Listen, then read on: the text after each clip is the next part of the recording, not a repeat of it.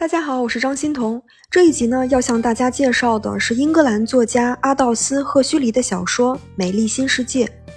这是他在一九三一年创作的一部反乌托邦小说。乌托邦 （Utopia） 指的是人类理想中最完美的社会——世外桃源。反乌托邦呢，一般描述的是理想社会的反面：精神受物质和科技支配，丧失人的本性和自由意志的未来社会。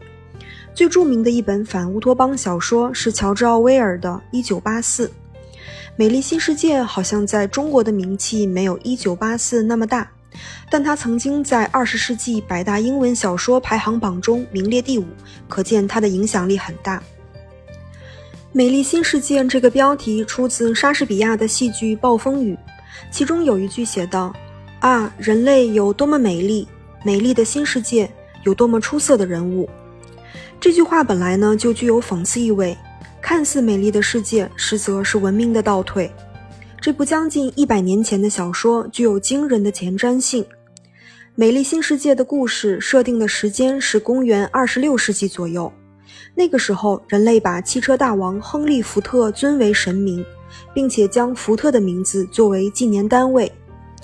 那个时候的科技高度发达，社会的一切都是标准化的。人们看似不用为物质发愁，但实则生活在一个机器控制的牢笼里。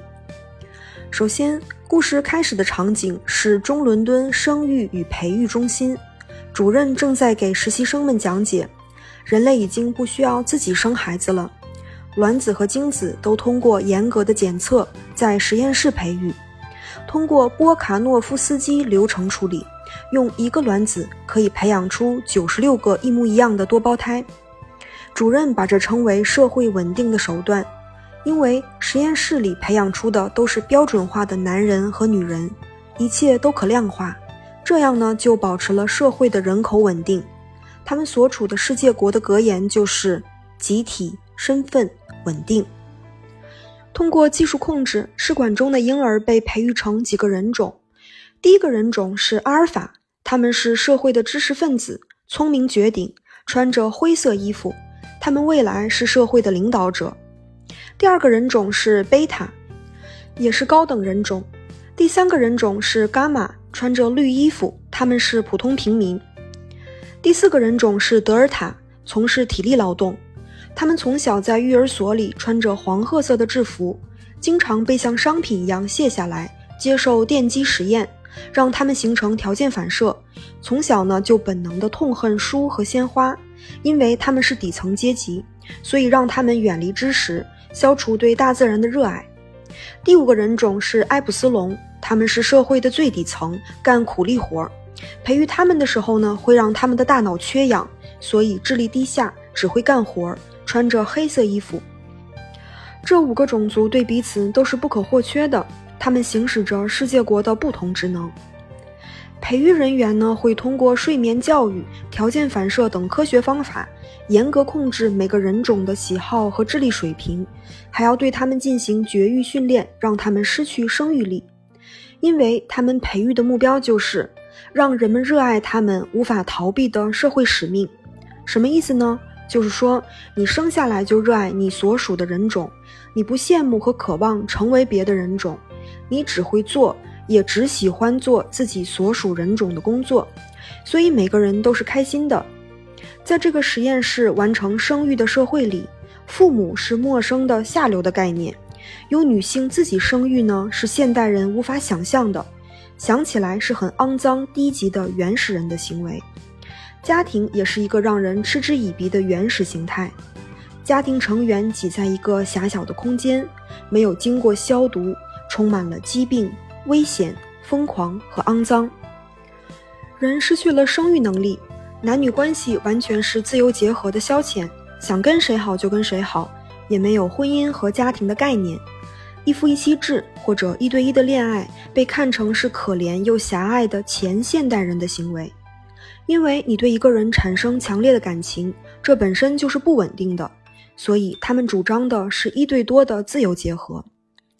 这个社会是很高效的，没有了意外和痛苦，人们一直拥有年轻挺拔的身体，有什么问题马上就会被解决。有什么欲望，马上就会被满足。婴儿哭了，护士呢就会立即给婴儿激素，让他平静下来。如果你一旦感到不开心了，只要吃一种叫苏摩的快乐丸，你就马上变得开心。书里写说，在欲望与满足的间隙潜伏着情感，将这个间隙缩短，打破一切旧的不必要的障碍。其实，在欲望和满足之间存放的就是人类的情感、幸福、等待、焦急、想象、苦涩等等。但在世界国，这个空隙被随时填满。因此，人类无需滋生情感，也没有思考的动力。这个让我想起了木心的那首诗《从前慢》：从前的日色变得慢，车马邮件都慢，一生只够爱一个人。那我们现在的社会是越来越快的，凡事都要及时满足。然而，慢是时光熬出的深味，是情感逐渐滋生的过程。在赫胥黎笔下的美丽新世界，情感会导致疯狂和痛苦，不利于社会的稳定。那种及时满足，让所有人过上了轻松的情感生活，也就是没有任何深刻的、缓慢的情感，一切都流于表面。